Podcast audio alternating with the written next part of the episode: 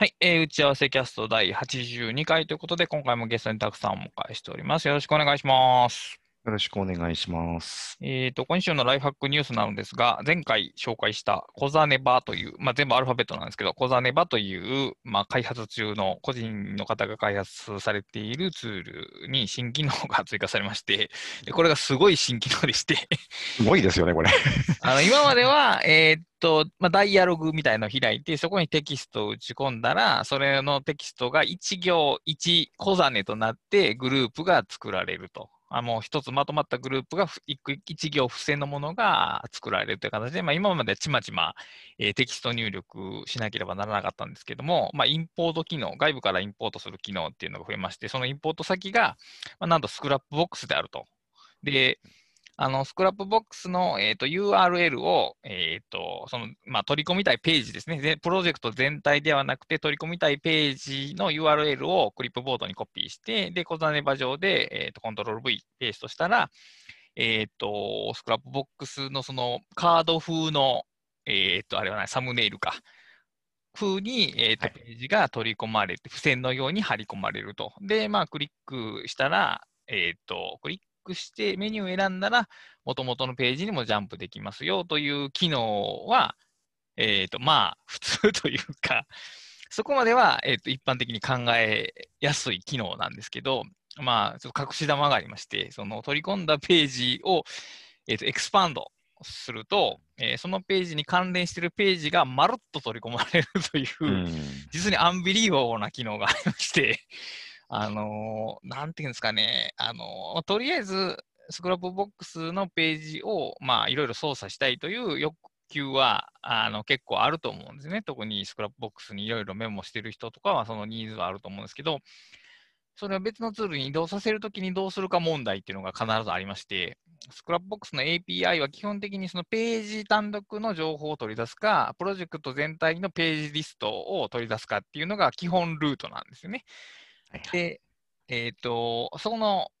Kozaneba でやってくれてるのは、そのページ、単独のページから関連しているページ、すべてをまるっと取り込んでくれるんで、例えば自分が、えー、 Evernote の使い方みたいなページを作って、そこに関連するページをこう全部リンクしてるんやったら、もうその最初中心のページを取り込むだけで、えーあと全部、えーまるっと取り込んでくれるということで、で、例えば、そこからいわゆる KJ 法的なことをして、えーと、構成を作っていくっていう、えー使い方が、まあ、できるようになったと。だから今まで Scrapbox はあんまり本の執筆には使えないよねっていう、あれ自身が一つのアウトプットなんで、えーとああそこを素材にして知的生産の構成をするっていうのは難しいかなと思ったんですけど、もしかしたらそれでできるようになったかもしれない。あるいはそういうためのツールとして進化しようとしている途中という感じですね。うんうんこれはびっくりしましたね、でも。あのやっぱその、あの、まあ、その見た目もすごいんですけど、インパクトっていうか、バーって取り込まれる、まあ、うんまあ、まさにこう expand してる感じがするんですけど、あの、あの便利さとかすごさは、多分 Scrapbox に1000ページ以上蓄えてる人がより実感されると思いますね。うん。あのいちいちやっぱ取り込んでられないっていうのが大きいんで、あのあの利便性によって、なんか過去のページも使いやすくなるんではないかという気はします。可能性はありますよね。うん、ただでも、それを意識してページのリンクを作っていく必要があるかなというような、まあ、先回りの予感はあるんですけど、うん。うん、それがいいことなのか悪いことなのか。っていうのがまだちょっとわかんかわかんないですけど、うんだから、もともと例えばどんなページをスクラップボックスに溜め込んでいるのかっていうことの意識の差というか、例えば本を書こうと思って、その本のテーマのプロジェクトを作って、そのプロジェクトの中に、まあ、その本の材料になりそうなものを一個ずつ貯めていくみたいな使い方をしている場合は、多分すごく便利だと思います。そうでしょうね。うん。ただ、そういう形じゃない、えっ、と、なんていうかな、一つのリンクが、まあ、5から10ぐらいまでのつながりしかない、ハブにしかなってないものがめちゃくちゃ大量にあるっていうような、えーなんていうかな、セントラルがなくて、えっ、と、ものすごい小さな、えっ、とあ、グループが大量にあるみたいな、えーリンクの作り方をしている場合は、まあ、そこまで役立たないような気はしますね。ここはちょっと使い方の差があるんですけども。まあ、多分使い方と目的によりますよね、きっと。うんうん。逆にだから、あの、後で、あの、一発で取り出せるっていうことを先回りして、スクラップボックスのつくページの作り方そのものが多分変わってくるようなところはあるんじゃないですかね、あのツールによって。だそれがそのスクラップ、本来のスクラップボックスの利点と、こう、うまくいい具合により良くなっていくものなのか、なんかこう、殺しちゃうようなことがあるのか、まあ、殺したりはしないと思うんですけど、うんだから結局、スクラップボックスそのものをいじってるわけじゃなくて、データを抽出して取り出してるだけなんで、まあ、別ですよね、だから、別の使い方をしてるんで、まあ、だから、まあ、仮にあのそのお Kozanebaがうまくいかなかったとしても、スクラップボックスは残ってるわけですから、はいはい、あ、それ大事なことですよね。うん。チャレン一つの大きなチャレンジとして、あのまあ、頑張ってほしいし、まあ、他の人もだから似たような発想で別のことはきっとできるでしょうから、うんうんうんまあ、アイディア次第でしょうね。で、はいはいはいちょっと思ったんですけど、 Kozanebaっていうアルファベットなんですけど、まあ、当然そのこざねっていうものと場っていうのはそのフィールドっていうことだと思うんですね。こざね場所っていうことだと思うんですけど、はいはいあの、グループが作れるっていうので、えー多分著者の方、あの作者の方、このツールの作者の方はどっちかというと KJ 法的なイメージだと思うんですよね。そうですよね。でも KJ 法とこざね法って実は違うんですよね。違いますね。うん、ここが面白いなと思ったんですけど。うんだからまあ、名前としてすごく魅力あるんですけど、その、例えば今、さっきのスクラップボックス取り込むにしても、イメージ的には、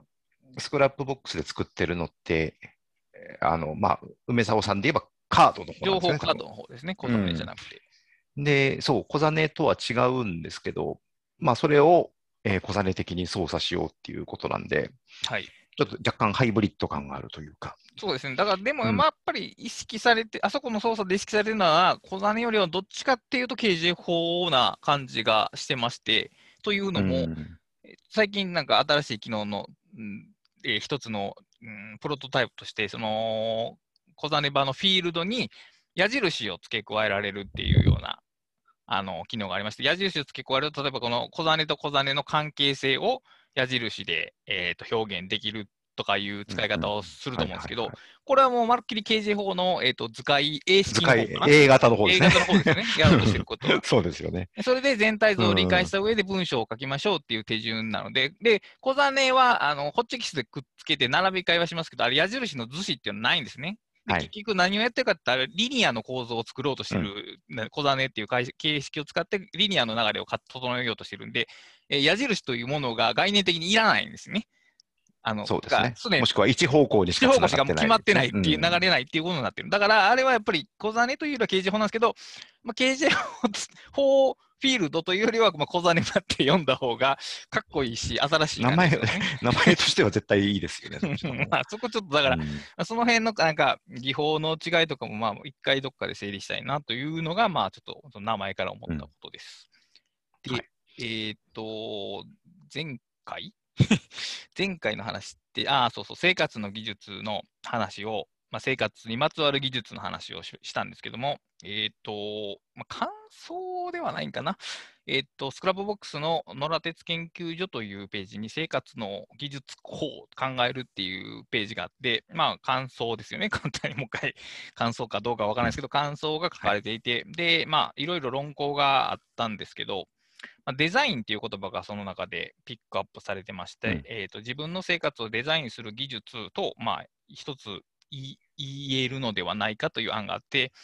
まあ、デザインって確かにデザインだよなと、あのー思って、なんか使えないかなといろいろ今考えているところなんですけど、まあ確かにその、いわゆる美術的なビジュアルデザインというよりはもっと大きな枠組みとしてのデザインっていう行為をしているよなと。で、うん。あのーまあ自分がなん多少生きやすくするために物事に工夫するという行為の総体が、まあ多分デザインと呼べるんで、まあ、生活のデザインとか日々のデザインっていう言い方は、あの、一つのパラフレーズとしていいと思うんですけど、ただ僕が思うに、やっぱりこのデザインっていう言葉がちょっとかっこよすぎるなという気がして、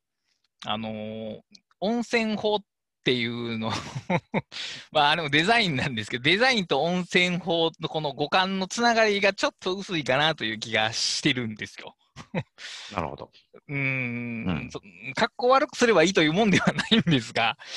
うん、そこがちょっと、だから今まだ模索中ですけど、もしかしたらこのうんデザインという言葉をタイトルの、えー企画タイトルに使わせてもらうこともあるかもしれないです。そうですね。だからまあ、そのまま使うかもしれないし、使わないかもしれないけど、結構デザインっていう言葉はインパクトありましたね。ありましたねおそらく。うんこれは影響があったと思います。そうですよね。デザインってでもなんかこう、きなんききと企画する、気とするみたいなイメージも、はい。あのイメージというか意味もあるので、うーん、まあ、そのまま使うかどうかはわからないけど、何かしら多分タイトルに影響しますね、きっと。そうですね。もうないしはうんもう、えーっと、生活のデザインとか、自分の生活をデザインする技術というタイトルで、えーっと、野良鉄さんが文章を書いていただければ 話は早いんですが、野良鉄ワールド。まあ、こ野良鉄ワールド欲しいですね。まあ、僕はこの統合、この個々の人が展開する論をさらに一個広く総括するようなタイトル付けにしようかなと思ってるんで、もうずっと探し、言葉としては探してるんですけど、だから技術を使うのか、工夫を使うのか、デザインを使うのか、その日々っていう言葉なのか、日常っていう言葉なのか、人生っていう言葉なのか、そのどの辺の収まり具合がいいかなっていうことを考えながら書いてるんですけど、だからデザインって限定しないしないというか、もういっそ逆に皆さんに先原稿を書いてもらってから、僕があの後付けで企画のタイトルを書ける、考えるとかでも、もしかしたらいいかもしれないですけど、これ結構ね、今はずっと考えてるんですけど、難しいんですよね。難しいですよね。いや、それありですよね。あの、原稿を先に集めると。あのまあ、その日常的な工夫について書いてくださいって、とりあえず言って、その後で考えるっていうのもちょっとありかな。で、もちろん、あのこれまでの、えー、と箇所と同じように、あの皆さんの原稿プラス、その大きな原稿、2万字とか1万字の原稿も今回も書こうと思ってるんで、それを書いた反応をいただいてからということもあるんですが。まあ、でもとりあえずやっぱりこの分野というか、今僕らが言及しようとしているフィールドって、やっぱり名前がまだないというか、はい。そそれっぽいものはあっても、それそのものっていうのがなくて、でも、ここで斬新すぎる言葉を出せばいいというもんでもないだな、ないだろうなというのは思ってて、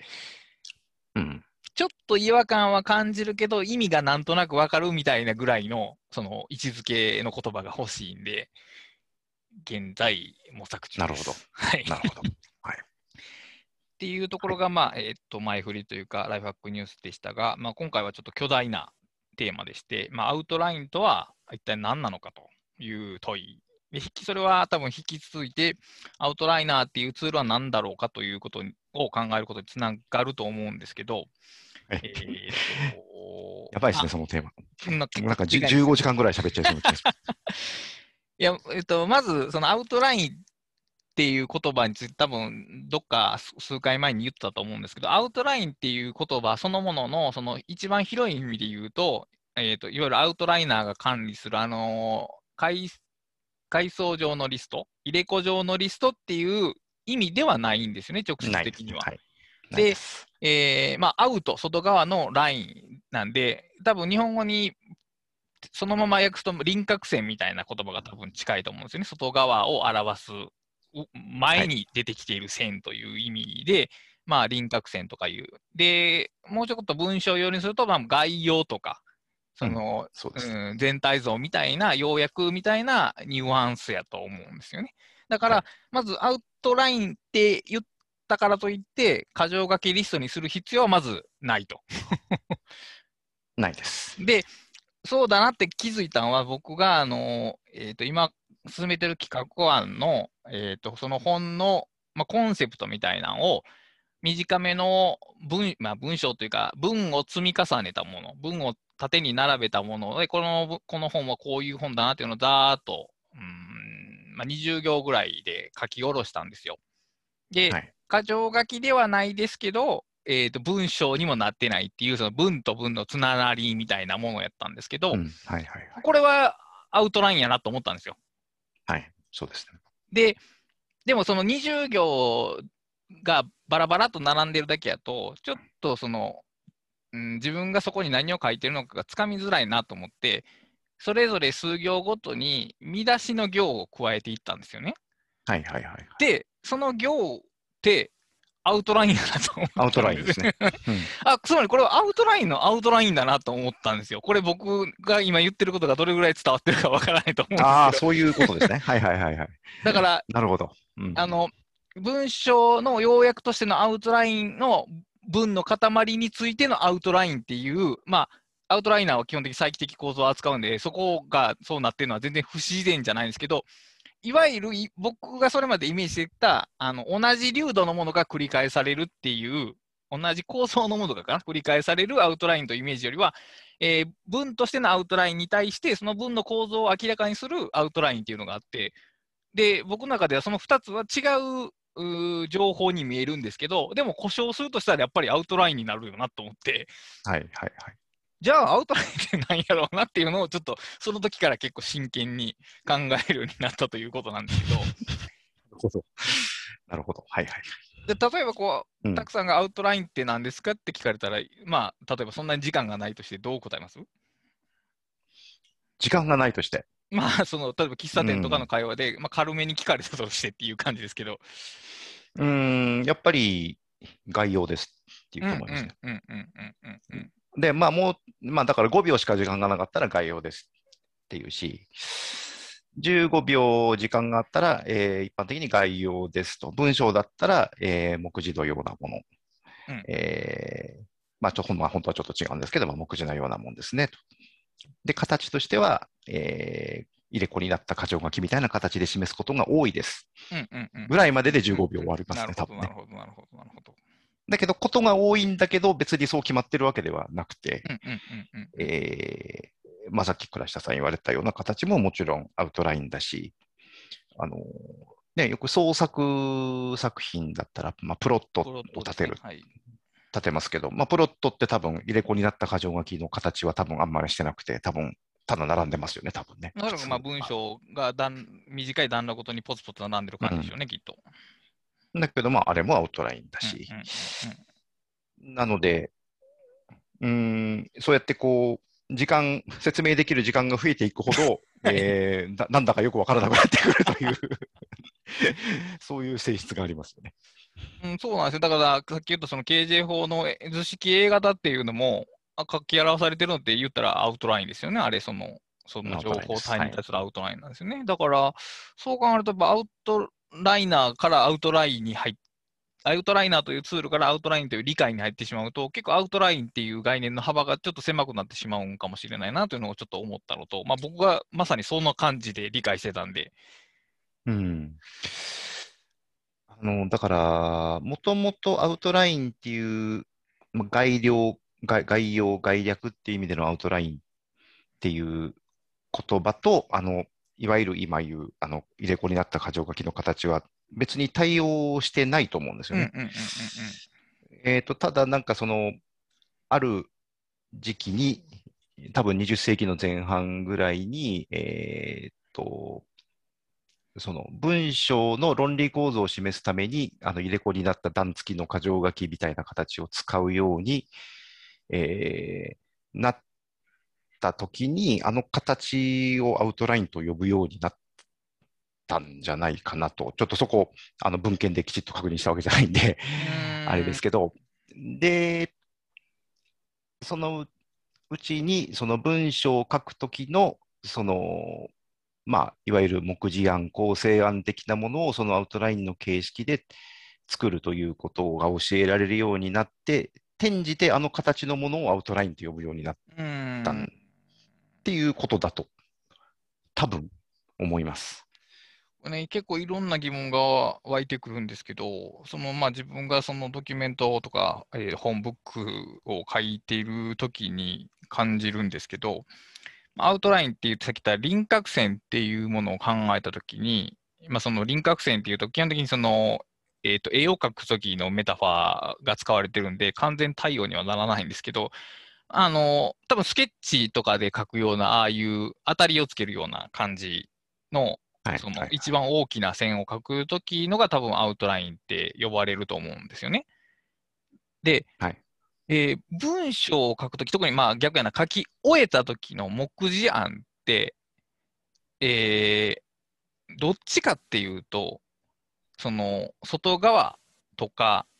えー表面とかではなくて、むしろ骨組みって言いますよね。はいはいはい。骨組みって言いますね。骨組みは内側にあるもんで、アウトじゃないんですよね、僕の感覚では。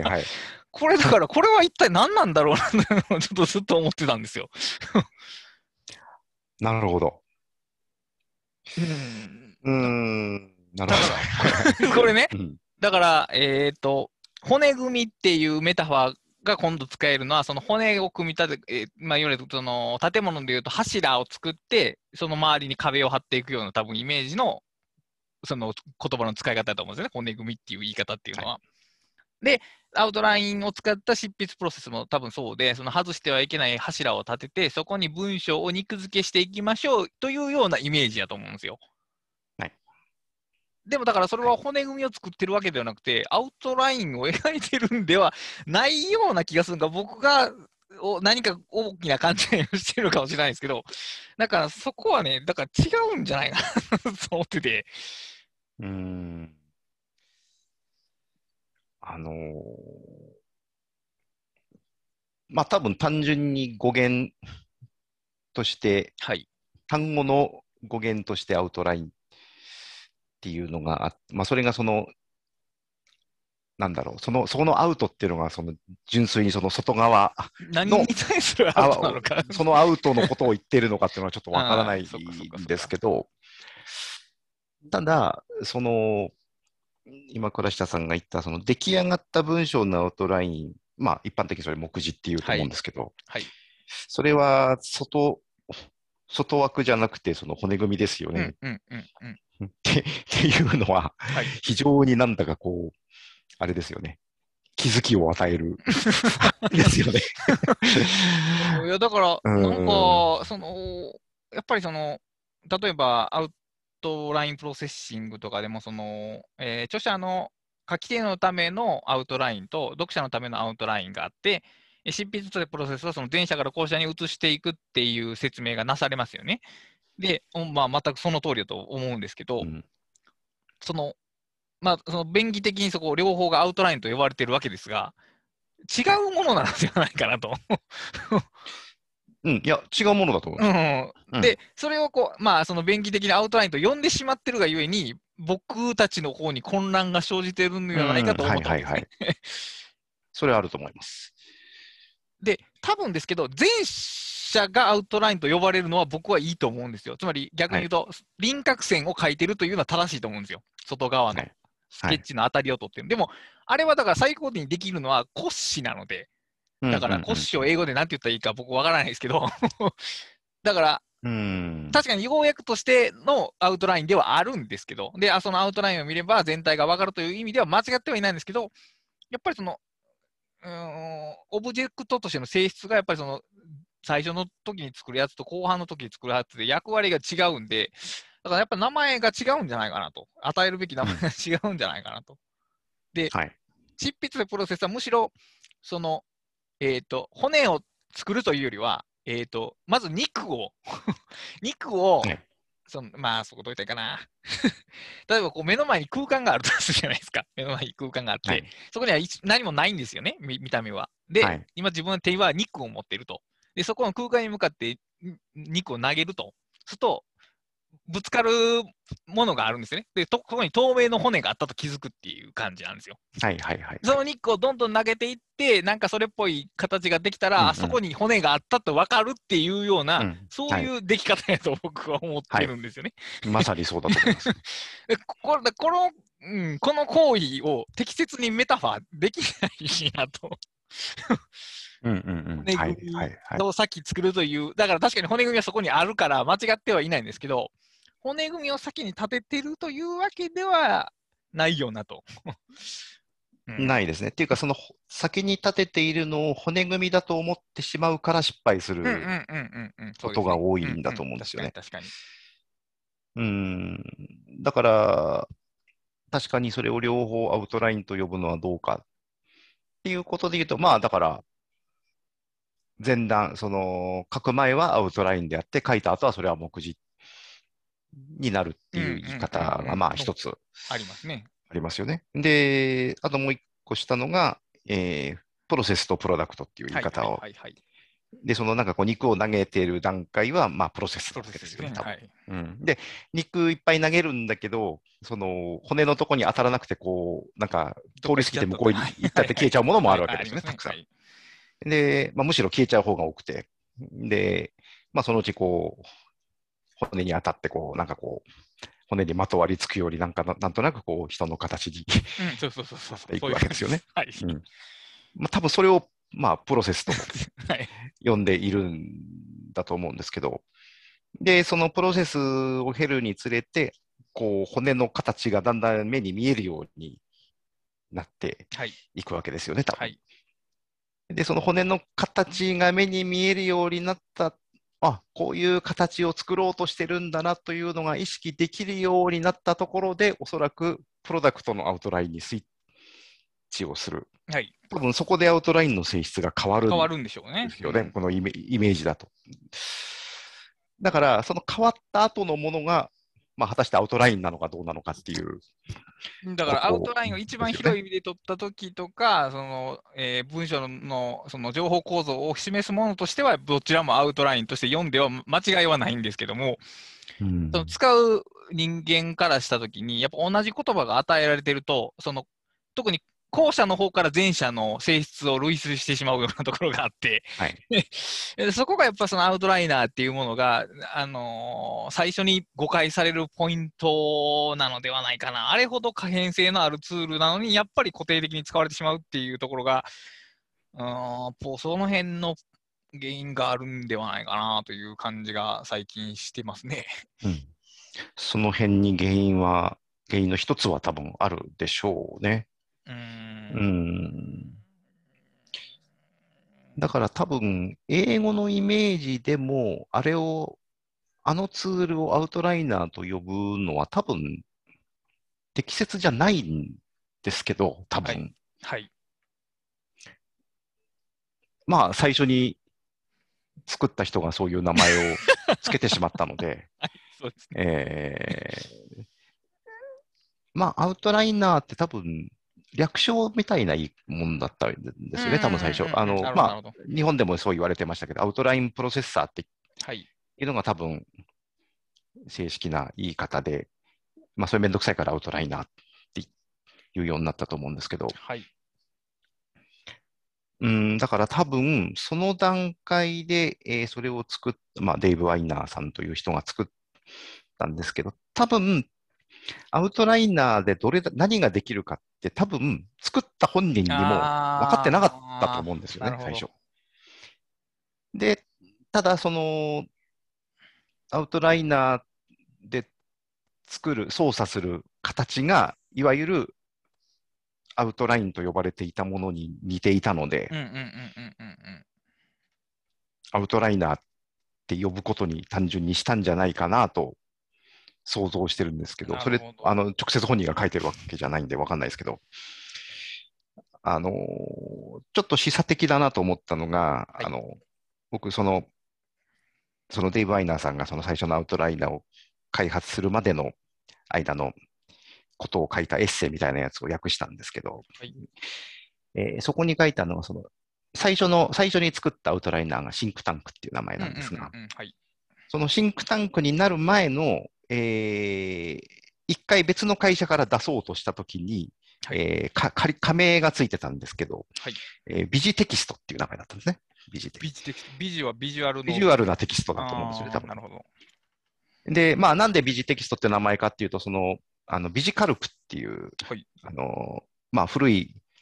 パソコンユーザーならよく知ってると思うんですけど、最初の表計算ソフトですね、ビジカルクって。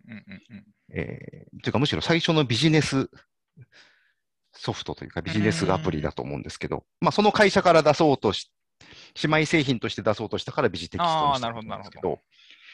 ただそのビジュアルなテキストっていう、そのネーミングってすごい確かに。示唆的なあと。思ったんですよね。うんえーまあ、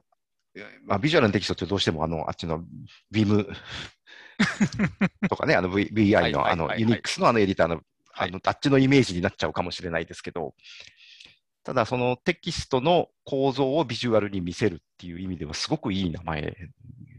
なんかそっちの方がいい名前だったなって思ったんですよね。やっぱりだから、まあ、その構造を階層的階階層的に表まあ、再帰的な階層表現で表現してるっていうところはあるんですけど、だからやっぱりアウトライナーとか、まあ、アウトラインプロセッシング、略としてのアウトラインとしたアウトラインプロセッシングでもいいんですけど、や、その中でやってることはやっぱりその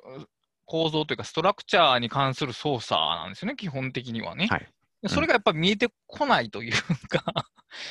うん、うん、まあ、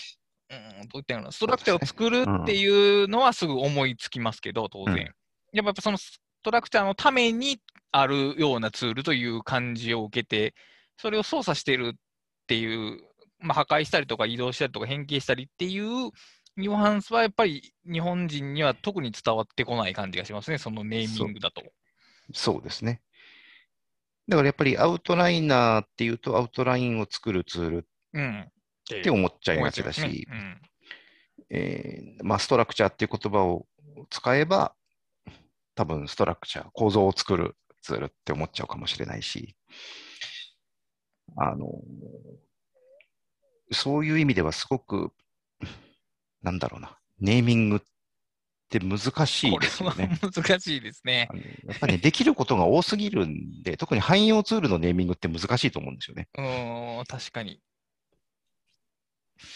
うん、そうか。で、そう。多分、ここまで広い用途に使えるとは多分作った人も思ってなかったんだと思うんですよね。まあ、そうなんでしょうね、きっと。まあ、それは想像はつかないでしょうね、当然。うん。ただやっぱりシンクタンクっていう名前を付けたわけだから、やっぱりなんか考えてる、その、まあ、シンクタンクって、その、ななんて言うんでしょう、その、ああいうコンサルティングする会社のみたいな感じのあの意味のシンクタンクっていうのと引っ掛けて、多分考えて、それを貯めて貯め貯めて。っていうイメージで、だから、こう、単にアウトライン作るっていうよりもこう考えることに使えるものだっっていうイメージは多分最初から持ってたと思うんですけど。うん、うん、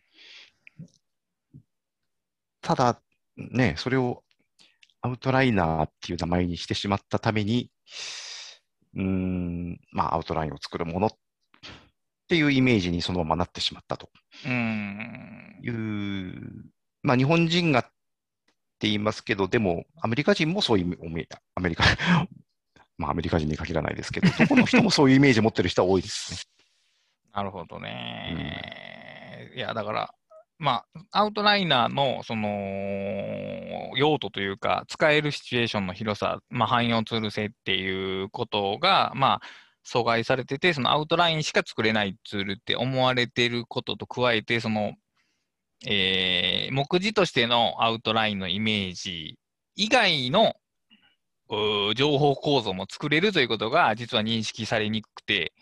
えーと、簡単に言うと、その流度の違うものとか、ジャンルの違うものを一つの同じ階層に並べるのが嫌になってしまう問題ということが、やっぱりそのイメージとしてあるんですよね。はい。で、これはまあ、もう僕だけじゃなくて、あのいろいろ、の人のアウトライナーの感想を見ても思うんですけど、その、例えばこう、えっ、ー、と、うん、未使用とか、あるいは、うん、使うか使わないかわからないとかいうような階層を、まあ、階層というか項目か、を設けるのも、はい、あの示唆がないと他者、他者からのアイディアがないとなかなか思いつかないんですよね。あの、うん、仲間じゃないから、そいつははい、うん。だから僕はそずっとそのアウトライン、アウトラインプロセッサーの見た目が、その、全部同じ、どの行も同じように見えて、列が整っているからだなと、つまり UI の問題が強いかなと思ってたんですけど、やっぱりアウトラインを作るものだということを考えると、やっぱりその流度の違うものをそこに混ぜるという発想にはなりにくいんで、だから、いわゆるそのメンタルモデル的なものの影響も強いんかなと最近思ってます。うんまあそうなんでしょうね。そのメンタルモデル、あとその視覚から来る、その頭では分かってても、流度の違うものがこの同じ、このレベルのところに並んでるとすごく気持ち悪いっていう、その感覚は、まあありますよね、確かに。うーんうん。うん、そうか。だからでもアウトライナーの方、例えばまあ、えっと、Mac のフォルダーファイル構造も、まあ似た形になってるはずなんですけど、あれ結構雑多に混じってても僕はそんなに気にならないんですけど、アウトライナーの場合はやっぱり特に気になるんですよね。なんででしょうね わ。からないですけど。うん。うん。まあ確かに Mac、まあ Windows でもそうですけど、あのね、PC のファイルシステムの中に同じ階層に流度の違うフォルダを入れたって別に、それを気にする人はそんなにはいない ですよね。うん、でもやっぱアウトライナーというあの形なのか、僕らのそのメンタルモデルか知らないですけど、最初その何も慣れてない時に最初に使い始めると、やっぱりその整えようとしますし、そのはい整ってないものは最初から書こうと思わないというか、入れようと思わないっていう感じになりますね。不思議とはいはい。うんそれだからやっぱりアウトラインっていうもののイメージが、その箇条書きにっていうものに縛られてるせいなのかな。例えばその KJ 法の図解の場合って別に矢印とかグループとかによって、その個々の要素の流度感覚が違ってても全然へっちゃらなんですよね。はい。そういうアウトラインは普通に使えるから、やっぱりそのリス箇条書きリストっていうものに対するイメージの強さがあるんでしょうね。アウトライナーがうまく使えない。うまく使えないというか、そのわざわざアウトライナーを使わなくてもいいようなことしかやってないか。そういうべきか。う。ん、まあ、か、もしくはその正反対の、そのガチガチに構造を立てようとしてしまって、うんうんうんうんうんそこにこう、閉じ込められちゃうみたいな感じになっちゃう人もいますよね。うーんだからまあ難しいですね。だからその、まあ、アウトライナーっていうのを例えば初めて使った人が、おこれはだから文章を構造を立てて、その通りに書いていくのに便利だぞってなったら、いや、ちょっと、ちょっと待ってよと。その先に立てるんじゃなくて変えていっていいよっていうのと、まあね、こう、アウトライナー上で文章を書いてもいいし書かなくてもいいみたいなその距離感とかね。はい。難しいですよね、これどう伝えるのかは。うん。だけど、僕、その、これは多分、まあ、賛成する人も反対する人もいると思うんですけど、あの、そもそもアウトライナーが独立したソフトになってるからいけないんだと僕はもう思ってんですね、この昔から。お独立したソフトになってる問題。要するに、本来はテキストエディターの一機能であるべきだ。うんうんうんうんうんうんうん。で、アウトライナーっていう、そのなんかこう、ぶち上げるようなものじゃ本当はなくて、えーテキストを編集する機能の一つであぐらいの方が、本当はいいですよね。なるほど。だから、そのアウトラインを作るぞっていうものは、そのそんなに別に目立ってなくて、こう単に普通は、普通の状態だとテキストエディターで、別にそこに普通にベターっとテキストを書けると。だけど、例えばテキストエディターで、えーまあ、カットして、もしくはコピーして、ペーストして編集するっていうのと同じレベルで必要があったら、えーそのテキストを階層化して折りたたんで動かしたりできますよと。で、まあ、動かし終わったらまたベあのベタ打ちの状態に戻して続けるぐらいの、そういうつつましい感じでアウトライナーの機能があった方がいいんじゃないかなっていう、あ風に。昔から思うんですけど、はい。あいや嫌だっていう人も結構い。るんですよ。かあれでも、まあ、アウトラインの呪縛みたいのがあると仮定した場合に、そういう形の方がそういうのが発生しにくいのは間違いなくあるでしょうね。うんうん要するに、あくまでもアウトライナーの機能が必要なときに、それをこう。機能を起動する。だけど、普段は、そのアウトラインの形もしてないし、箇条書きのかあのバレットなんかついてないし、はい。うん要するに、まあ、テキストがあると。うーん。そうか。うん。そうですね。だからぐらい結局、の方がいいな。うん。スクラップボックスもだから平書きの、えー、カーあ行頭にスペースを入れなかったら平書きの文章になってますし、1回でもスペース入れたら箇条書きが始まるとか、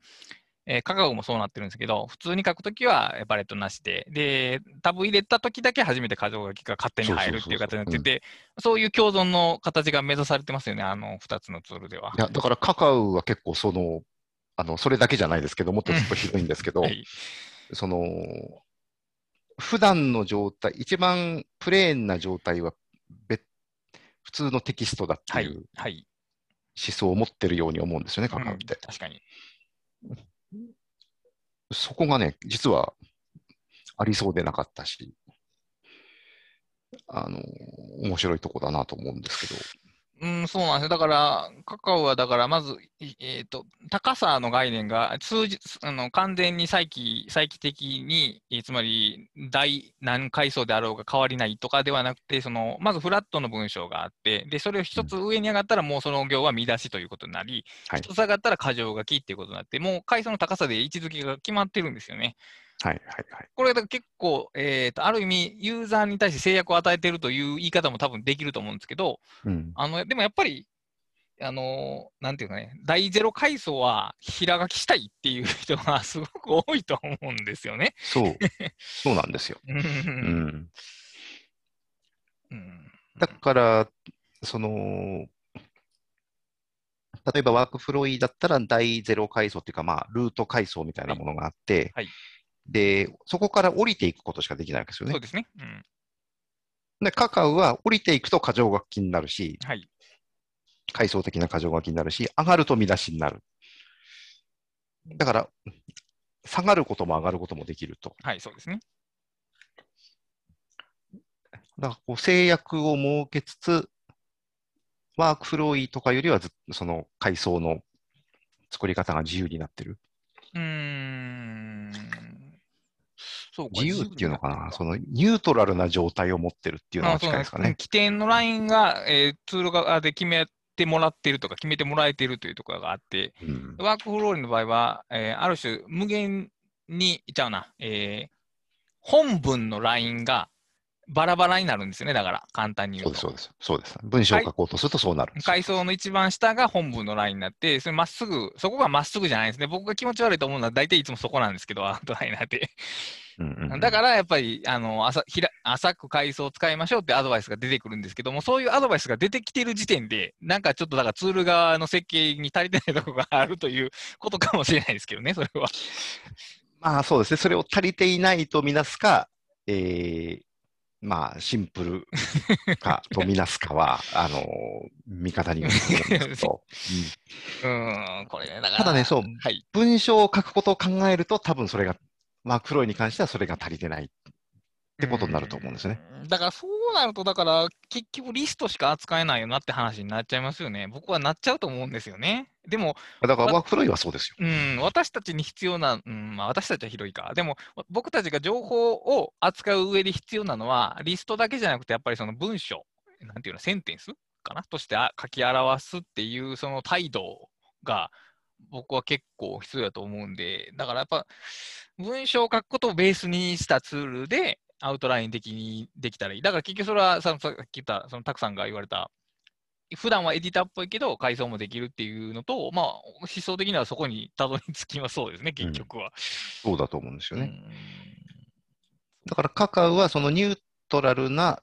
まあ、第ゼロ階層っていうのに、その、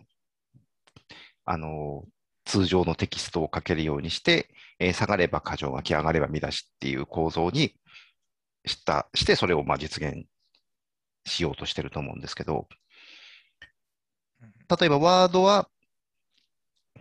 ワードの場合は第ゼロ階層という概念がなくて、ワードの場合は逆に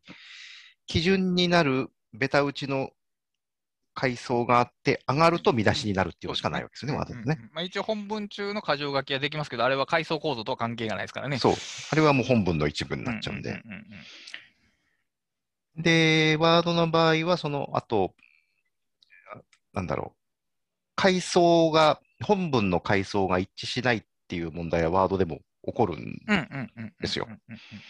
起こるんですけど、それはアウトラインモード上だけであって、ああ、そっかそっかそっか。そうですね。ノーマルのモードに戻すと、まあ、全要するに全部ベタ、ベタ打ちで、その見出しは書式が整った状態になるんで、はい。ワードはだからそのニュートラルな本文の階層を、あの、書式、スタイルと連動させることで実現させてるんですね。確かに、そうか。だから、大元の情報体そのものはフラットに並んで、フラットというか、うんリニアに並んでて、あとはその、ここの、えーブロックというか、行に対して与えられた、その、スタイルに合わせて構造をツール的に抽出していると。そうですね。うーんそう、こう、あの、そうなんです。例えば、えー本を書くときとかって、えっ、と、まあ、えーそ階層構造で言うと、まあ、タイトルが最上位階層じゃないですか。はいで、その下に、まあ、まあ、ブーがなかったとしたら、章がそれぞれ第2レベルの見出しになりますよね。で、はい第2レベルで、まあ、本文が、えータイトルが入る、で、本文、えー小タイトルが入る、で、次に本文が入り、始まりますよね。で、まあ、見出しがあったら、えーその、その下の見出し、まあ、回数で言うと3段階目の見出しがあって、で、また本文っていう感じでよく続いていくと思うんですけど、あのー本によっては、章のタイトルの次に本文があると。はいはいはい。で、その後に、えー見出しが入って本文があるっていうことがあるんですけど、つまりはいタイトルの直後にあるはずの見出しがないんですよね、構造的に言うと。はい。でも僕たちはそれを何の気にすることなく文章は読むんですよね。思いますよね。うん、だまあから、形式的にも、要するにリード文っていうのはそういう位置に入るものなんで、だから、あの構造的に、えーと、階層で表現すると本文のレベルがそ、だからワークフローリーで言うと本文がずれるんですよね、それを並べるそうと。うん、でも、ワードの場合は本文ベースやから乱れることはないと。うんだそう、だからあの WorkFlowyで文章が書けない理由の一つは、例えばそういうリード文みたいなものの扱いですごい困っちゃう困ってことなんですよね。そうそうそうなんかわざわざ空白の見出しを立てないといけないっていう。そう。まあ、あとは素直に、あの、ノート部分を使うか。僕あれ使うの嫌いなんですけど、まあはいどうしても必要だったら、まあそういうことに使うとかね。そう。うんそう。でも、本来は別に、並びその階層が違って並べててもいいはずですけど、なんか気持ち悪いですよね、あれ、ずれてると。そうなんですよ。気持ち悪いんですよ。気持ち悪いし、多分読みにくいんかな、多分。うん。そうですね。うん。まあ、あと単純に、例えばワークフロー意識のアウトライナーで、うんえー、まあ、クロー意識っていうか、まあ、プロセス型のアウトライナーで、そういうリード文みたいなものを作っちゃうと、結局、じゃあ、第3階層まで折りたたみましょうっていうときに、なんかリード文だけ変に中途半端に折りたたまれないまま残っちゃうとか、そういう気持ち悪いことが起こるんですよね。で、ワードはそれをそのスタイル、書式と連動させることで解決してるんですけど、はい。えーむしろカカウがすごくスマートな方法でそれを解うん決。してるんですよ、実は。スマートっていうか、いや、普通こう考えるのが自然だったよなっていうような方法なんだけど、誰もやってないんですよね、多分。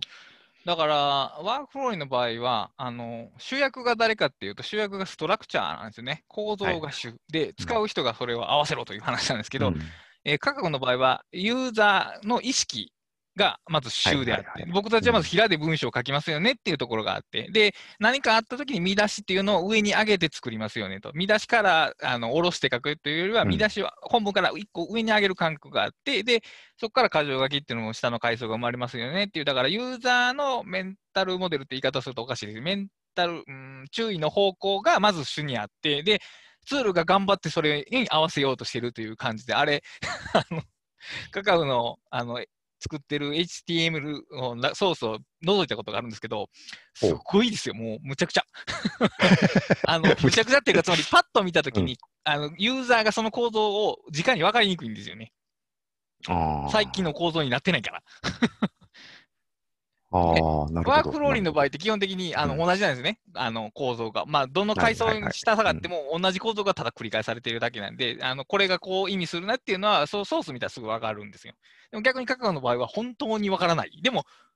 そのそれ開発者にとったらふ負担が大きいのはカカオだはずですよ。それはもうもちろん。そうでしょうね。だから使いやすいのはむしろ過去っていう話なんです。うんここが、だから、あのね、難しいというか、その人間が使うツールを作るっていうことの難しさがそこにあるなと。そうですね。まあだからワークフローイの場合は、それこそズームしていけば、無限に同じはい形、そのどれだけ階層下がっても、そのそこにズームすれば、あの、その最上位階層みたいなのと同じ形になるというところにまあ意味があるんで、はい、そうですね。それを実現するためには、各階層に差異があっちゃいけないわけですよね、当然。はい。で、それがすごい、まあ、すべてがワークフロイの発明だったわけじゃないんだけど、多分それをそのコアにはい据えて、ああいう形で実装したのはワークフロイのが多分オリジナルだと思うんですけど、まあ、はいそれがすごかったわけでも、それが逆にその文章を書く、特に真剣になんかちょっと長めの文章を書こうとすると、ちょっと難しくさせてしまうというところあります。原因にもなってるっていうことですよね。うん、だから、無限の階層構造と文章のリニアな構造っていうのが、もう水と油ぐらいの相性の悪さがあって、あの、だから文章を書くときにはまずいいらないんですね。無限の階層構造そのものがいらないと。で、まあ、それで3、4階層あればいいのと、あと、絶対に底辺が揃ってるっていう条制約みたいな条件があるんで、うんだからそのプロセス型のような本当のある種持ってる自由さっていうのがそもそもいらないし、いらないところから話を始めないといけないっていうところがあって、うん。だからそういうことをやっぱり意図すると、まあ、階層を浅く使いましょうという話に、まあ、必然的になりますよね。そのでも、あの階層を浅く使ううことの意義というか、要請ってやっぱりその人間が使ってるからだけなんですよね、きっとね。ききっとというか、まあ、確実にそうですよね。あの、アルゴリズムが操作するんやったら、無限の階層を自由に配置した方がはるかに効率的やと勝手に思いますけども。うんまあ、だから考えるときには、その無限の階層構造がすごく役に立つ場合もあるんですけどそれを文章にしようとすると、むしろそれが邪魔をすることもああると。うん。うん多分我々が馴染んできたその文章というものは、多分紙というものに制約された形で発達してきたものなので、えーで、それが結局、今はコンピューターによって紙の制約がから解き放たれているんだけれども、だけど、我々が馴染んできたあの文章というものを、特に本みたいなものを書こうとすると、結局、不思議なことに、その、紙というメディアに制約されて発展したその形を再現しなきゃいけなくなるんですよね。うんそうですね、確かに。で、それを再現するには、実はその紙、その制約から自由に解き放たれたはずのあのワークフローイのモデルが邪魔をするという、そういう皮肉なことになってると。逆に考えたその、えー文章を書くとか本を書くっていうそのプロセスに限定されない場合、あのいくらでもズームしていけるとか、どこをズームしながら開いてもいけるっていうのは、つまり、えーとリン、情報のブロック単位で記述して、それらをリンクでつないでいくっていうことをにすれば、ユーザーはそのそこの情報がどの階層にあるのかを別に意識しなくていいと、リンクしてクリックしたら、次のページというものが表示されるっていう、えーと構造が作れてしまうんで、だからやっぱりああいうのはウェブベースっていうか、リンクベースのあり方ですよね、無限の階層っていうのは。そうですね。うんうん。うんで、じゃあ、その無限の階層構造が使えることと、それこそスクラップボックスみたいに、えー階層じゃなく、逆に無限のリンクが、無限で自由なリンクができて、しかも、まあ、その、リンクしたものをある程度こう自由に、ああ自動的にこうピックアップしてくれるようなもの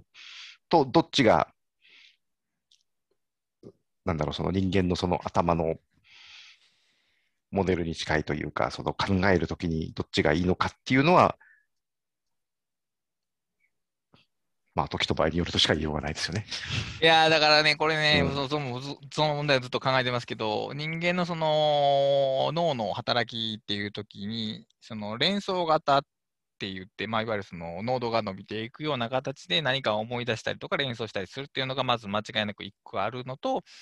えーまあ、そのロジックっていう理論を組み立てていくときは、まあ、まっすぐ進んでいくしかないっていう。で、その理論を、まあ、ロジックの組み立ては、えーと、えーネットワークをたどるようにはたどれないんですよね。まっすぐでしかない。その A、B、C を A、C、B と書いたら、そのロジックが変わってしまうわけですから。はい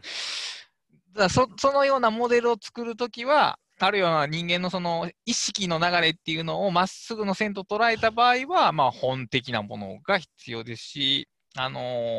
ー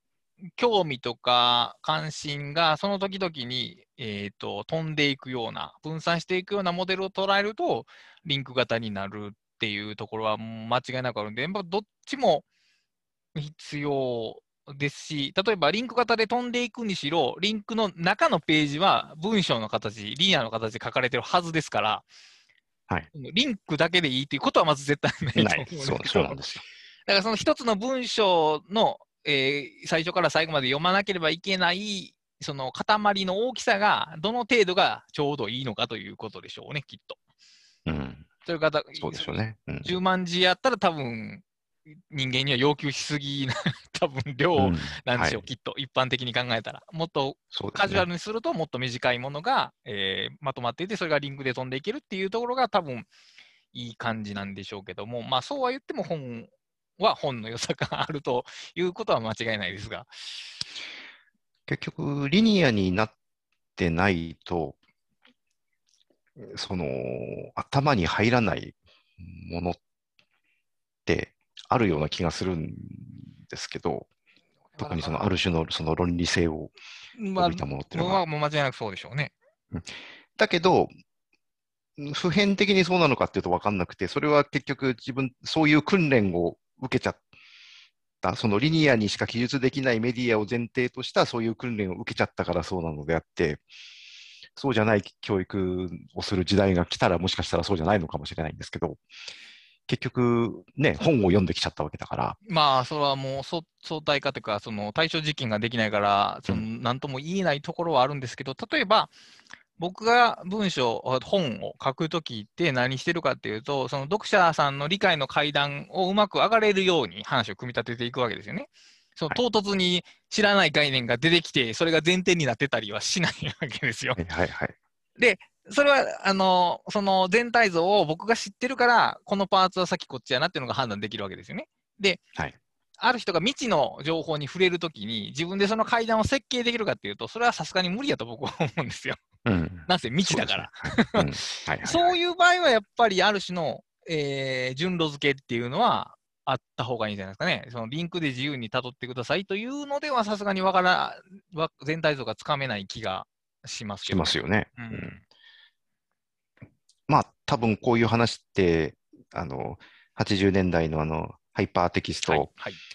えーが盛り上がった時に、多分いろん、そういう研究って多分されてると思うんですよね。はい。だから多分調べれば出てくると思うんですけど、はい。あのーわかんないですよね。わかんないっていうか、例えば、わかんないですけど、例えば純粋理性批判がハイパーテキストになっていても、いや、あれはだって、番号振られてますからね。無理だと思うんですよね。番号振られてますからね。うーんでも例えば、えーっと、うーん、パスカルのパンセみたいな本が、1ページ1ページで分断されてて、しょあの組まれてなかったとも別に問題はないと思いますね。談笑的に初めから書かれてるから。うん、はい。もともと談笑形式になってるものは、うんということですよね。だから、ウィトゲンシュタインはやっぱあの順番に並べたことにもう意図があるわけですから、あのい1番、2番、3番っていうのが恣意的に並べられてるわけで、そのリンクしたって結局1から読んでいくしかないっていうのは変わらないっていうところはあるでしょうね。あと、うーんまあ、だからその、この手の問題の反論は別に、えーリンクであっても、えーそのリンクの順番を決めておけば結局一緒じゃないかっていう話があるわけですよ。はいはいはい。だから、いろんなルートをたどれるけど、一番いいルートはこれですと示しておけば、本と一緒じゃないかという話があって、で、まあ、まあ、おそらくそうなんだろうけど、本当にそうなんだろうかという 疑念が消えないんですが、うん。うん、だ例えば僕はどうしてもその頭がアウトライナーになっちゃってるので、スクラップボックスをうまく使えないところがはい。あって、えーと、スクラップボックスを使おうとしても、なんかすごくこうアウトライン的な目次を、目次リンクを作っちゃったりするんですよね。す。はい。するんですけど、じゃあそれ意味がないかっていうとそんなことはなくて、えっ、と、この上、この順番で読むことを意図してますよっていうのをそれは示している。だけで、えー別に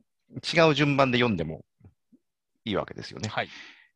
で、まあ本だってもちろん違う順番で。読んでもいいいいんですけど気、になった章から読んでくださいと、あいまと前書きに書いてある本だってありますからね。うん。だけど、例えばスクラップボックスで、その、目次リンクだけじゃなくて、その、一枚一枚のカードの、カードっていうか、あの、Scrapbox なの、あなんていうんでしたっけ？カードじゃないあれなんていうんでしたっけ？ページですね。ページ。はい。そのページの一つ一つに、縦横にリンクが貼られた状態の、になっているのであれば、目次リンクを無視して読もうと、またど真ん中から読む開いてみると、ちゃんと多分そこのリンクでつながったページがこう下の方に多分上がってくるだろうから、はい。より容易にその意図したのと違う順番で読むこともできるわけですよね、そうですね。はい。だとすると、だけどそれでもう迷ってわけわかんなくなっちゃったら、またその目次リンクに戻れるっていうことを考えると、まあなんか両方のいいとこ取りがうまく作ればできるんだろうなと。っていう気はしますよね。うんそういいう気は。しますね。いや、だからもちろんその本であってもさっき言ったように、最初から読まない、じゃあ最初から読んでほしいと著者が意図して書いてる本と、別に、えーまあ辞書みたいな感じで好きなとこだけピックアップして読んでくださいっていうタイプの本もあるわけで、だからもう辞書だからハイパーリンク的ですよね、要するに。あの、実際、あの、ジャンプはできないですけど、だからある単語の意味を引いたら、その別の単語が出てきて、そのページ飛ばな分からへんみたいなことが普通にあるわけですから、だから、うん、必ずしもリニアでなければならないということは、ではないと思うんですけど、あのーちょっと思ったんですけど、やっぱり、話を著者が組み立てるという感覚がありまして、だから10万字の本で、えー10万字の情報を伝えたいというよりは、その10万字の中でちょあた読み手の頭の中に何か構造物を組み上げてほしいというか、そういう大きな構造物があって、それを移転しようとしているという作業だと僕は感じてるんですけども、はい。だから、えー好きな順番で読みなさいの場合って、その構造物が作れる保証がかなり薄くなるんですよね。はい。はい。はい。で、えーリンクで自由に読めたらいいんじゃないかという話なんですけど、えーと結局そのためには、一個一個のページを独立的に書かなければならないじゃないですか。そのリンクで読めることを保証しようと思った場合は。でも、さっきの大構造物の場合って、あの説明の順番が組み上がっていくようになっているので、だから記述の仕方そのものが違うんですよね。独立的というか、はいはい前の記述を受けて書くっていう書き方をするんで。だから、あのー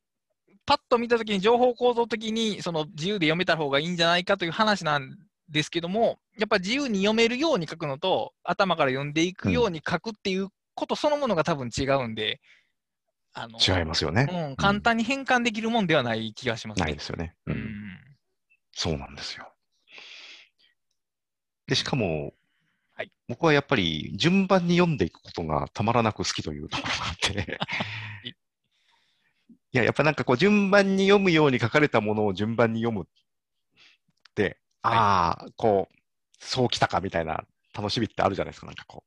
うん、だからやっぱり、あれですよね、あの僕とたくさんはその文学作品を受容するようにいろんな本を読んでいるところがあって、例えば、えー映画とか演劇とかは普通に頭から最後まで見ますよね、まあ、普通に考えて。そういうのと同じよものとして多分捉えてるっていうことだと思いますけどう。。そうですね。だからまあ、決してそういう捉え方が全てではないでとは思うんですけはいど、だからね、すごいリニア脳なんですよね。リニアの、リニアのですね。なるほど。あの、自分、僕は本当そうですね。あの、ってね、すごい最近思いました。リリニアに凝り固まってるな、頭が。まあ、リニアにこだまことあの凝り固まってると、ちょっとインターネット時代は生きづらい時代に生きづらい。なってますね。そうなんですよ。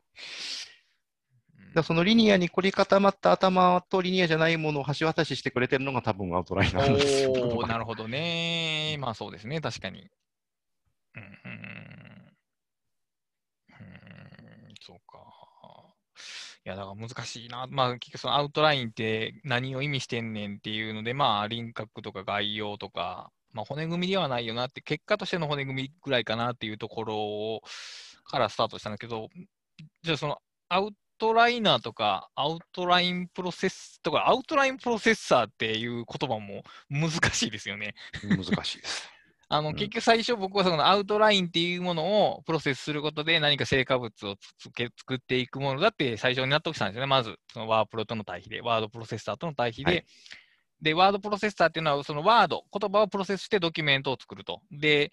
日本人的な五感だと、そのワードそのものを作っていくっていう、ワードそのものが最終成果物のように思えるけど、そのワードっていうのはプロセスの対象でしかないっていう理解で、アウトラインプロセッサーも捉え直して理解したんですけど、でも、実はアウトラインって何やねんっていう、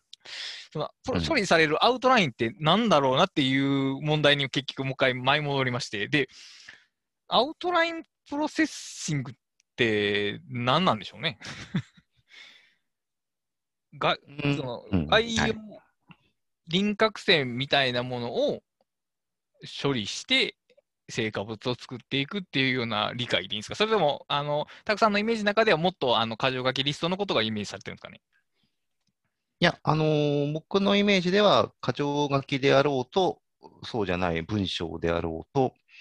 えーテキストを、まあ、テキストをというか、そのテキストの形で表現される、えー何かを、アウトラインの形式を使って操作する。ああ、なるほど。アウトラインの形式というか、アウトラインのあの形状、うんうんうんうんうんうん。つまり、あの階層的なテキスト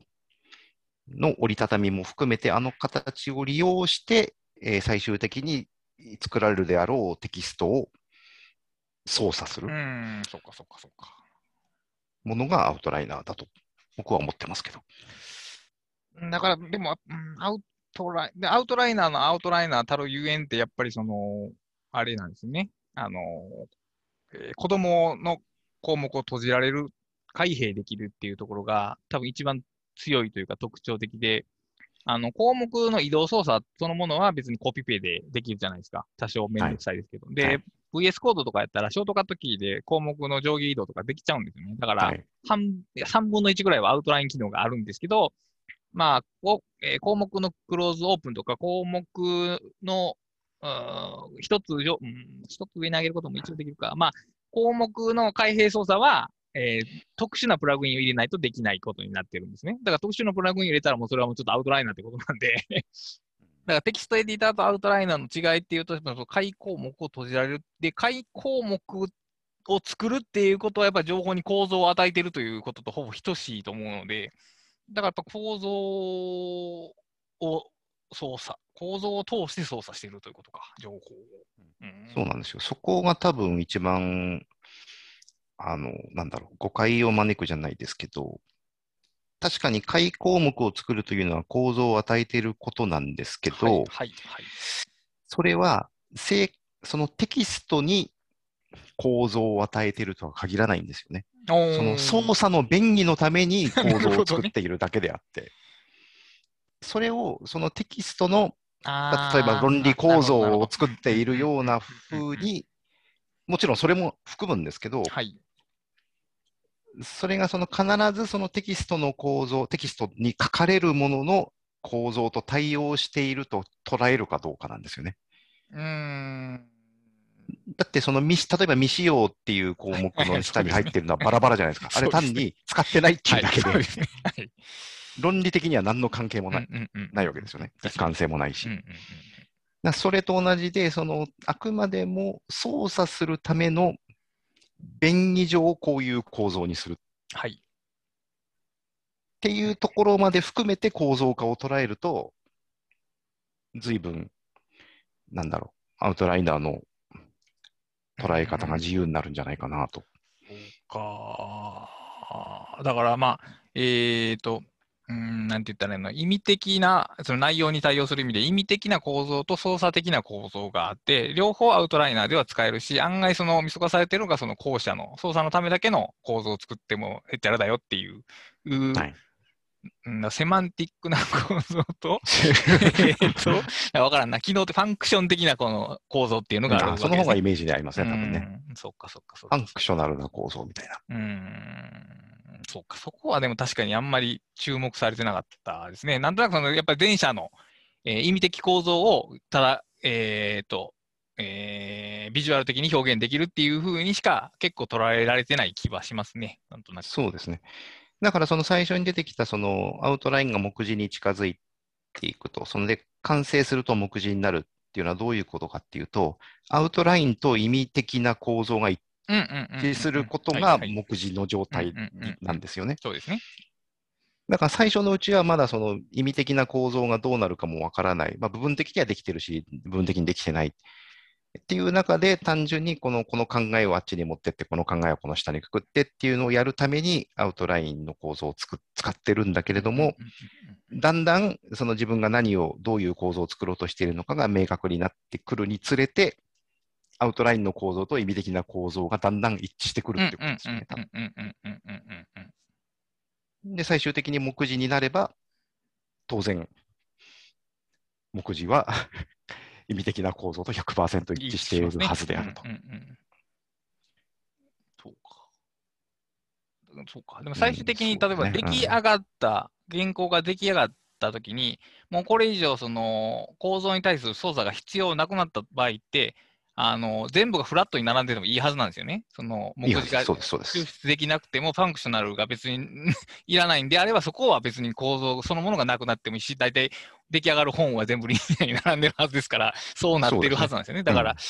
必ずしもその意味的な構造をそのまま、えーファンクショナルの構造に反映させなければいけないわけでもないっていう、ないです。うんないと思います。そういう自由さはありますよね。うんだからもしかしたら、出来上がった段階でアウトラインが消えちゃうかもしれないね、そうですね。それはあると思います。うん。で、構造はあくまでも、その、あの、テキストの中に内包されていると。いうことで、見た目のアウトラインはもうなくなっちゃうという文章だって、特に創作、ね、文学作品なんかであはありえますよね、それ。ううん。んうーんそうか、なんか難しい。だからアウトラインを使うというよりは、アウトラインの構造を使うと言った方がよりくっきりしますね。なんか話を聞いあててそうです。そうだ。と思いますう。んそうだと思います。うーんそっか。うんあ僕、ちょっとそれで今ちょっと思い出したんですけど、はいあの、ライティングの哲学で、はいあれ、い多分未だかつてなくアウトライナーへの注目が高まったと思うんですけど、はい。あれ、面白いな、面白いなっていうか、あの中ではい。アウトラインを折りたたむ話があんま出てこないんですよね。うーん。確かに。もちろん折りたたん、必要に応じて折りたたんでるんだと思うんですけど、あんまり出てこない折りたた。むことと折りたたむことによって、それが中身が見なくていいっていう話は出てこなかったですね、そういえば。みまあ、ちょっとみもしかすると見直してるかもしれないですけど、でも、あんまり、その、少なくとも、折りたたんで構造を把握、まあ、構造っていうのは、その、便宜的なものも含めて、その、折りたたんで把握できるのがいいんだよっていう話をされてる人は、あん、いなかったように思うんですよね。多分まあ、自明すぎて、もううん 言及することすらなかったんでしょうけども、まあ、アウトライナー使うってことは隠せるっていうことですからね。そうなんですよね。そっかそっかそっか。で、そこが、まあ、当然自明すぎるし、まあ、必要に応じて使ってると思うんですけど、はい。あのーそこをあまり強調していないのが、その自分の感覚からすると、へー、へーっていうか、なるほど。あのー自分は多分真っ先にそこを強調する。あの、入れ替えるよりも多分折りたたむことが一番重自分にとっては重要なんですよね。だから、アウトライナーにこうフォーカスしてなんか言うにしても、やっぱりその人の、その人が何を必要とするかによって、どこにフォーカスするかが変わるんだなっていうのがそう面白いなと思いました、それはあ最初気がつかなかったんですけど、か。確かに。いや、まあ僕も、だから僕もそれを自明なことやと思ってて、改めてっていうことをやった、改めて思うことはなかったってことなんでしょうけど、僕の場合は、えーとまあまあ、僕の中でのアウトライナーイコール WorkFlowy なんで、その WorkFlowy のことを念頭に置くと、やっぱりその、一番筆頭に挙げるとしたら、やっぱズームできるっていうことですね。ズームできるっていうのは、多分、他のツールにない特徴で、で、まあ、最近、そのズームしながら移動できるというショートカットも覚えたんで、はいはいはい。劇的に便利になりましたけど、うん。うん、だから、ズームしてると、なんか自分の情報構造体を移動してるような感じがするんですよね。で、うんズームがない状態やと、開閉しててもやっぱり一つの全体の中、うん、ちゃうな。視点が常にトップビューというか、あの、うん、なんていうの、神の視点から動いてないような感じがしてて、で、ズームするとなんか地面に降りてるという感じがあって、それが行き来できるっていうところが、まあ、なんか、アウトライナーっぽさですけど、でもまあ、それは結局、こう、広い意味で他の要素を隠してるということなんで、まあ、一緒なんですけど、そうですね。うん。で、またそれが面白いことに、僕は、まあ、ズームは便利だけど、なきゃないでいいと思ってる。っていう感じなんでしょうね、きっそう。と。だからそ、それもまた面白いなと。まあ、なきゃないっていうか、まあ、ワークフローみたいなモデルにしちゃったらもちろん必須ですけど。そうですね。うん。あーまあそうか。細かい操作をしているときは、なんかちょっと入れといてパッて閉じてっていうことは、まあでもやっぱ当たり前に使ってるから分かってないだけやと思いますけど。うーん、そそうそうか、閉じる。そうか。閉じるだ価値から、ね、ありますね。うん。そう、だからこれほど単純な機能のものであっても、どこに、それぞれ使う人がそのどこに着目するかっていうよりもさ、どこを強調するかってこれだけ違うっていうまあそうですね。ことですよね。まあでもその、やっぱりある点を強調していたとしても、やっぱりその他のツールがあるからこそ、それもうまく使えてるっていうのがあるでしょうから、やっぱその項目の入れ替えがあるから便利だよねってだけ言ってしまうと、テキストエディターだって項目の入れ替えができるわけですから、でも、じゃあ同じことがアウトライナーじゃなくてテキストエディターで使い方ができるかっていうと、やっぱりあの閉じれたりとか、ズームできたりだったからこそっていうところは多分あると思うんで、そうですね。まあ、機能の全体っていうのは必要だと、やっぱりその、えその人がそのショートカットをどれだけ使ってるかっていうのが、ショートカットキーか、を。どれだけ使ってるのかも結構大きくて、その閉じるとか開くって僕が思うんですけど、マウスで操作するよりキーボードで操作してる時の方が生きるんですよね。そうですね。それは間違いなくそうだ。だから、その辺、普段例えばえ iPad とか iPhone であのポチポチ触ってるのと、キーボード触って、キーボードで全部キーボードでやろうとしてるのかによっても、多分その一番その人が見え、注目しているところは変わってくるでしょうね。そうですね。う。うんん。うんそっか、な、そうやな。結局そのかあ、えーワークローの場合はカーソルで上下して、で、コマンド上下で項目を閉じたり開いたりできるんですけど、まあ、よくよく考えたらこのような操作感ができるツールはまあないですね。ないですよね。な、うん。うんうん。大体のツールの場合は、そのいわゆるサイドバー、ツーペイン方式というか、サイドバー方式になってて、なってて、えーサイドバーで移動して本文の方を開くためにはエディター画面に移らなければならないと。だから詳細のラインと,、えー、と概要ん？な、目次のラインがずれてるというか違うんですけど、アウトライナーの場合はその目次のライン移動しつつ、ちらちらこう中身覗いて閉じてっていうことができるっていうのが、あの結構便利やなって今逆に思いましたね。はいはい。他のツールでできへんなっていうのは。なそれもまた逆にその目次ペインと本文ペインが分かれてて、その両常に両方目に入ってないと自分は嫌だっていう人ももちろんまあそうでしょうね。いるわけですよね。うんだから、そのなん、機能の違いでもあるし、その一人一人の認知の癖みたいなものももちろんある。るし、まあ使ってる目的によっても違うだろうしっていう、まあとにかくね、この、この単純なことどもにどれだけいろんなことが考えられるかという、この、ですよね。でもそれがツール、っていうもんですね。ツールというものだと思まあ、うんですよ、ね。特に汎用性のツール、汎用性の高いツールは必ずそうなりますね。そうなんですよ。うーん。まあそう、ここまで、うんそうですね。だから逆にエヴァーノートの場合はもっと具体例の話になりますからね、絶対に。こういう、こういうそうですね使い方しましょううんみたいな話になりますからね。うん。操作のことでや や言うことはあんまりない。そうですね。まあ、だから逆にこのアウトライナーのような意味での汎用ツールって、どうだろう。いや、あるはずなんだけど、あんまり思いつかないなと思って。まあ、プレーンなテキストエディターは、まあ、まあ、もちろんプレーンなやってきてありますけどしかないよね、多分きっと。そんな、こうそれを拡張できる EMAX が多分最強なんですけど、その汎用性という意味では。そうですね。うんいや、だからやっぱりプレーンテキストに近いほど汎用性があるという言い方は普通にできると思いますけど。うん。うんそういう意味でね、やっぱね、ますますね、やっぱりね、プレーンなテキストエディターにアウトライナーの機能が。これは全然実装の作る側の都合とか何も考えずに言ってるんで、怒らないでほしいんですけど、作る人は。まあでもそのぐらい、なんていうか、ある意味では低レベルな機能、低レベルっていうとあれですけど、その、あの、本、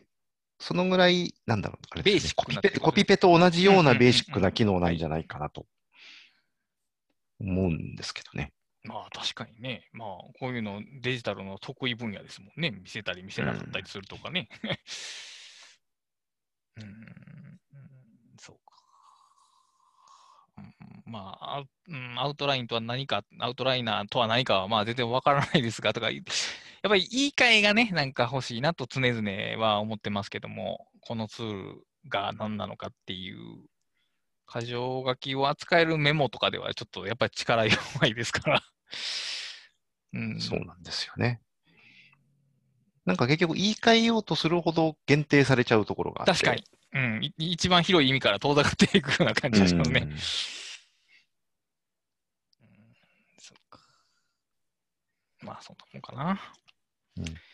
えー、っと、うん、まあ、ちなみに、そうですね。だからやっぱアウトライナー、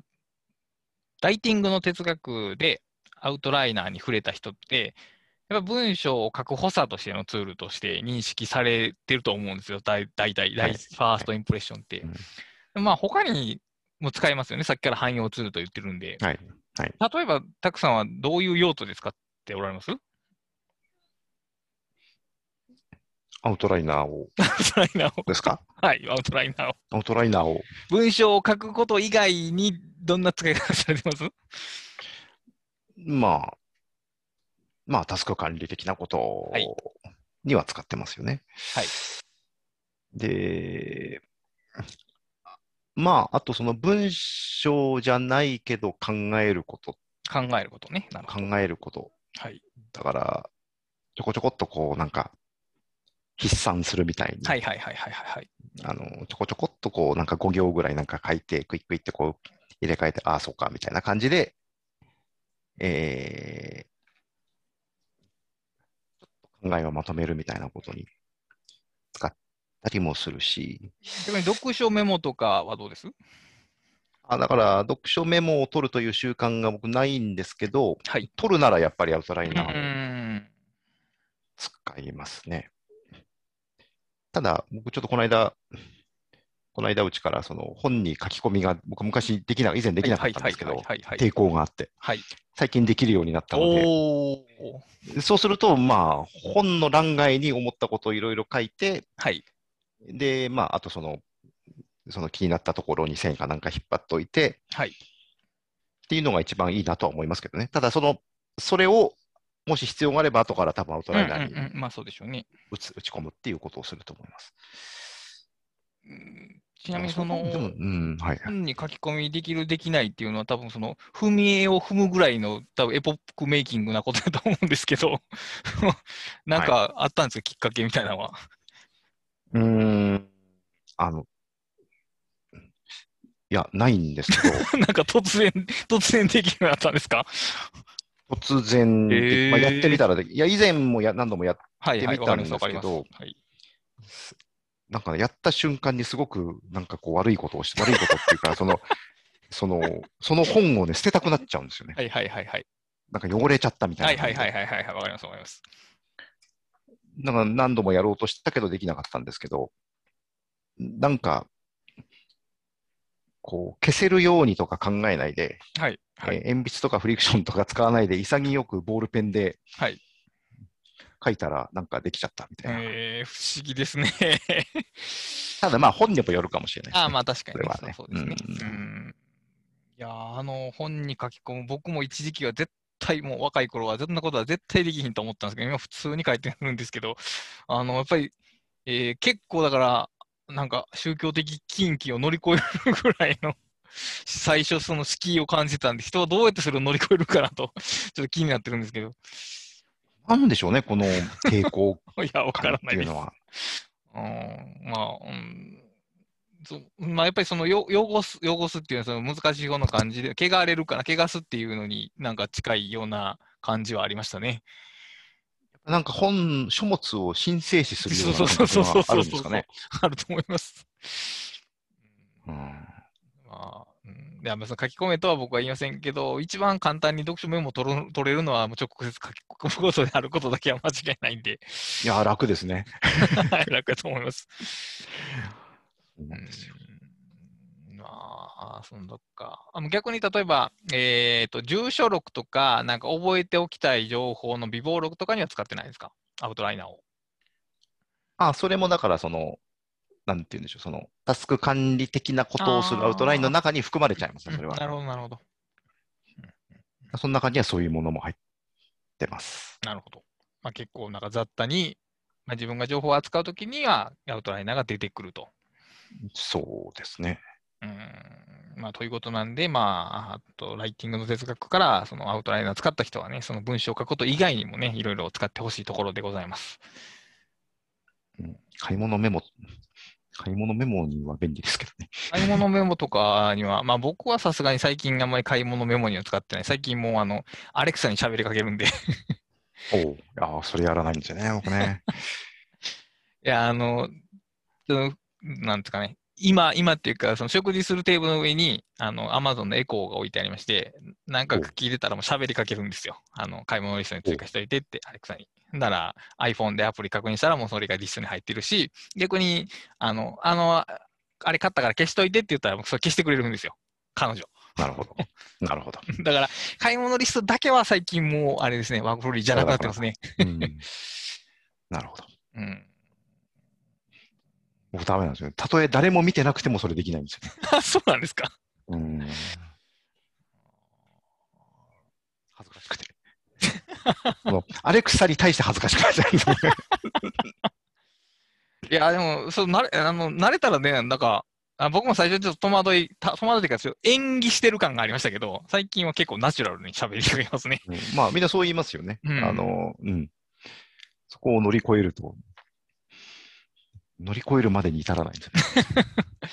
まあ、結局その、着想メモとかと違って、買い物メモってその、名詞をはっきりしたとき後から何買うか分かるじゃないですか。着想メモの場合はもうちょっとちゃんと文章に書く必要があったりとか、その、えー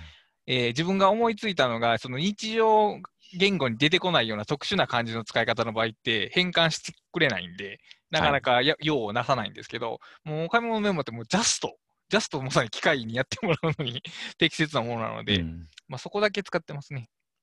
なるほうんど。確かに。うん、まあ、そのちなみに、倉下さんはアウトライナーを文章を書く以外の何かに使ってますか？えっ、と、文章を書くこといは、には使って、いや、おかしいな。文章のアウトラインを組み立てるときは使ってますけど、当然執筆には使ってないですし、まずうんカレンダーの代わりに使ってますね。えっ、と、スケジュールエントランスという項目があって、そこに、えっ、と、い今、今、現時点から近い順にスケジュールが縦に並んでますね、その項目の中では。うん。あ、それじゃあ、あのーサブっていうか、そのカレンダーは別にあるんじゃなくて、それがカレンダーの役割をしてる。一応だから、まあ、うーん、メイン帳というか、本メインは Google カレンダーですけど、えっ、と、これは覚えておきたいっていうのをわざわざこっちに書いてるということう。ん。逆に Google カレンダーに登録するまでもないものは逆にここだけ書いて Google カレンダーには登録しないみたいなこともあります。なるほど。なるほど。あと、なんか、えー定期的にリツイートしたい自分のツイートの URL とか置いてますね。ああ、はいはいはい。あとは、デイリーバインダーというのがありまして、えっ、と、うーんまあ、アイディアインボックスっていう感じかな。思いついたことをちょこっと書き留めておいて、で、さっき、あの、 Tak.さんが言われた、ちょっとそれについて考えるっていうようなこと。例えば、えー9月のメルマガのテーマどうしようかなってちょっと思ったら、メルマガのテーマって書いて、で、ちょこちょこっとその中に、えっ、と、書きたいようなことを並べていくみたいな、えだから思考のメモ帳みたいな感じですね。あとはプロジェクト系の情報が並んでまして、えー、大体、えーっと、アウトラインのヒストリーが残ってますね。えー全体えーあ本のアウトラインのヒストリーが縦に並んでますね。ああ、ああ、ああはいはいはいはい。えー6月7日に立てた、えーっと、初めにのアウトラインがあって、うんうんえー6月13日に立てた初めにの、え2回目のアウトラインがあったりとか、えーそれを読んで、もう一回、えー一回文章を書いて、文章を書いた後に再構成するためのアウトラインとか、そういうふうにアウトラインのログが保存されてる、遡れるわけですね、はいね。まあ、ログが保存されてるというか、そのアウトラインの生成そのものを、えー WorkFlowy 上でやって、うん毎回それを残しているっていう感じ。はいはい。あとは、えっ、と、今、コミットしてないけど、ちょっと先に取り組みたいなっていうプロジェクトの名前、だから、いつかやりたいこととプロジェクトリストの間ぐらいのやつうん。はい。が、えー保存されてるんで、まあ、結構タスク管理よりかな、そうですね。んそうですね。タスク管理よりだけど、タスク管理アプリだとあんまりうまくできなさそうなことが多いですね。まあ、まあ、まあうん、全部無理ですね。うん タスクがまず並んでないですもん、一つも。そうなんですよね。うんそうなるんですよ。うん。だからまあ、どっちかというと手帳に近いですね、雰囲気としては。スケジュールがあって、プロジェクトのページがあって、うん出入りがあるんで、だからそのその手帳の役割を分解して再構成して縦に並べたっていう感じですね。はいはい。うん。だからやっぱアウトライナーをアウトラインのためだけに使うので、結構もったもったいないって言ったらあれですけど、ないうんなんかもっといろいろ使いますよね、普通に。うん。そうですね。なはいまああのはい結構、なんかその、ダイナリストにしろ、ワークフローにしろ、気楽に書き込めるっていう、そのあんまり細かく区切りを考えて、ここにこれを入れようみたいなことをあんまり深く考えなくても情報を入れられるんで、まあ、日常的になメモツールとして使ってみるのが多分一番使いやすいんじゃないかなという気はします。そうですね。はい。うんまあ、というところで、まあ、今回の話についての感想、特にそのアウあなたにとってアウトライナーとは何ですかみたいな、えー感想をいただけると、えー大変、えーと喜びますので、よろしければ、えーとハッシュタグ打ち合わせキャスト、ひらがなで打ち合わせ、アルファベットでキャストまでいただければ、クラスターがチェックしたいと思います。はい。というわけで、今回はこれまでにしたいと思います。お疲れ様でした。お疲れ様でした。